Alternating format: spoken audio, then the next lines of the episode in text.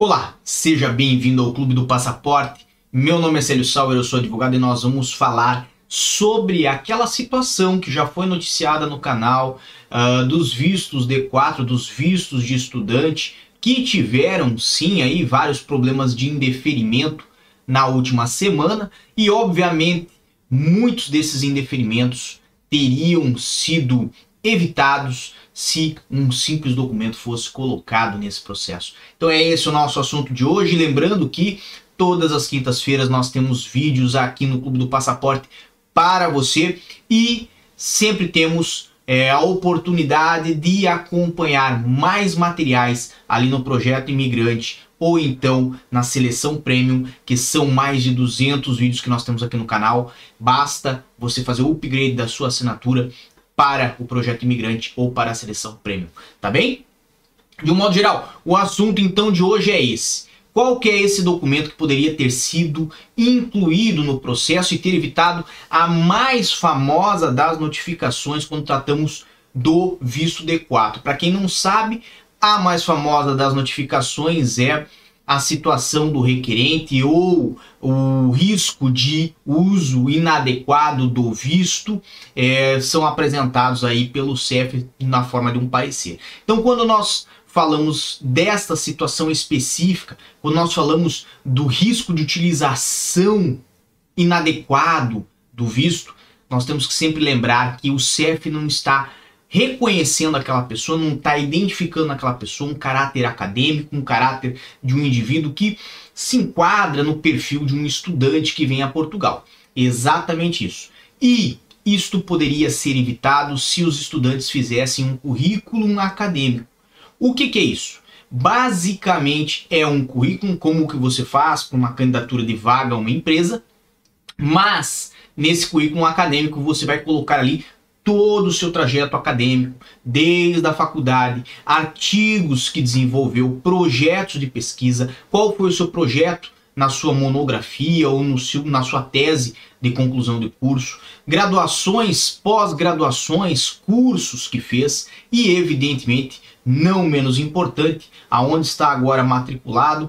E qual é o seu projeto de é, conclusão de curso ou de orientação daquilo que você pretende estudar agora.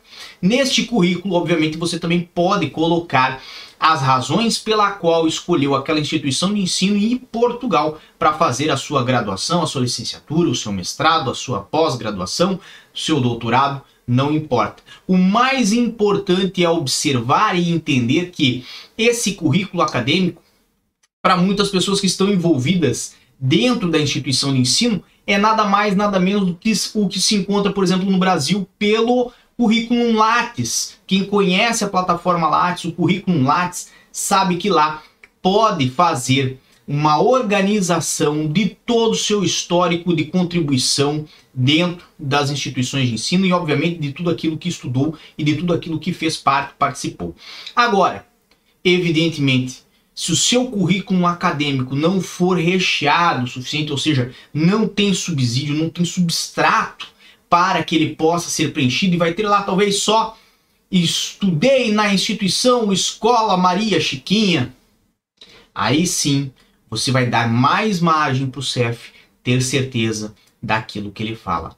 Que talvez você está a pedir esse visto e, se ele lhe conceder, é um risco de utilização indevida, porque o fundo, no fundo, não lhe interessa dar prosseguimento no seu histórico acadêmico e, obviamente, não lhe interessa vir a Portugal para estudar. Agora, evidentemente, isto aí é a questão da aparência que vai ter ao CEF. Não quer dizer que esta seja a realidade. Por isso, se você tiver a oportunidade de fazer um currículo acadêmico e encaminhar ao consulado, e eu sei que não é um documento obrigatório, mas se você tiver a oportunidade de encaminhar ao consulado ou AVFS esse documento, pode ter certeza que ele vai lhe auxiliar e vai falar muito bem por você e inclusive lhe auxiliar no deferimento do seu processo de visto. Tá bem? Esse tipo de informação você só vê aqui no Clube do Passaporte. Lembrando que quem não sabe do que nós tratamos, dê uma olhadinha nos vídeos aí desta semana, vai entender o que aconteceu. Tá bem? Um grande abraço a todos, muita força e boa sorte. Por esta quinta-feira é só, mas a dica é de ouro e você só vê isso aqui. Tchau. O que você acaba de assistir tem caráter educativo e informativo. Compõe-se de uma avaliação genérica e simplificada. Agora, se você quer saber de fato como as coisas são, você vai ter que ler.